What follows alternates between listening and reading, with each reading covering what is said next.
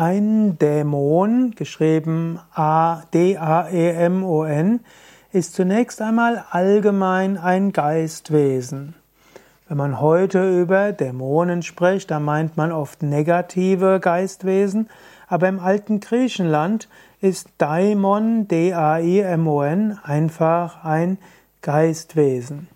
Und das, man findet gerade in der griechischen Mythologie und der Philosophie sehr viel über Daimon. Zum einen sind das alle, man könnte sagen, Engel und äh, Naturwesen, auch die Seele eines Toten, sogar ein Gott kann als Daimon genannt werden, auch der Schutzgeist, der Schutzengel. Wir finden im Griechenland auch die, den Daimon von einzelnen Menschen, wo es eben heißt, dass Menschen so eine Art ja, Geist wie Schutzwesen hat. Zum Beispiel Sokrates hat gerne von einem Daimonion bezeichnet und er sagt, das sei eine innere Stimme, so etwas äh, wie ein inneres Gewissen. Sokrates sprach dort allerdings vom Daimonion, also von etwas Göttlichen, nicht vom Daimon.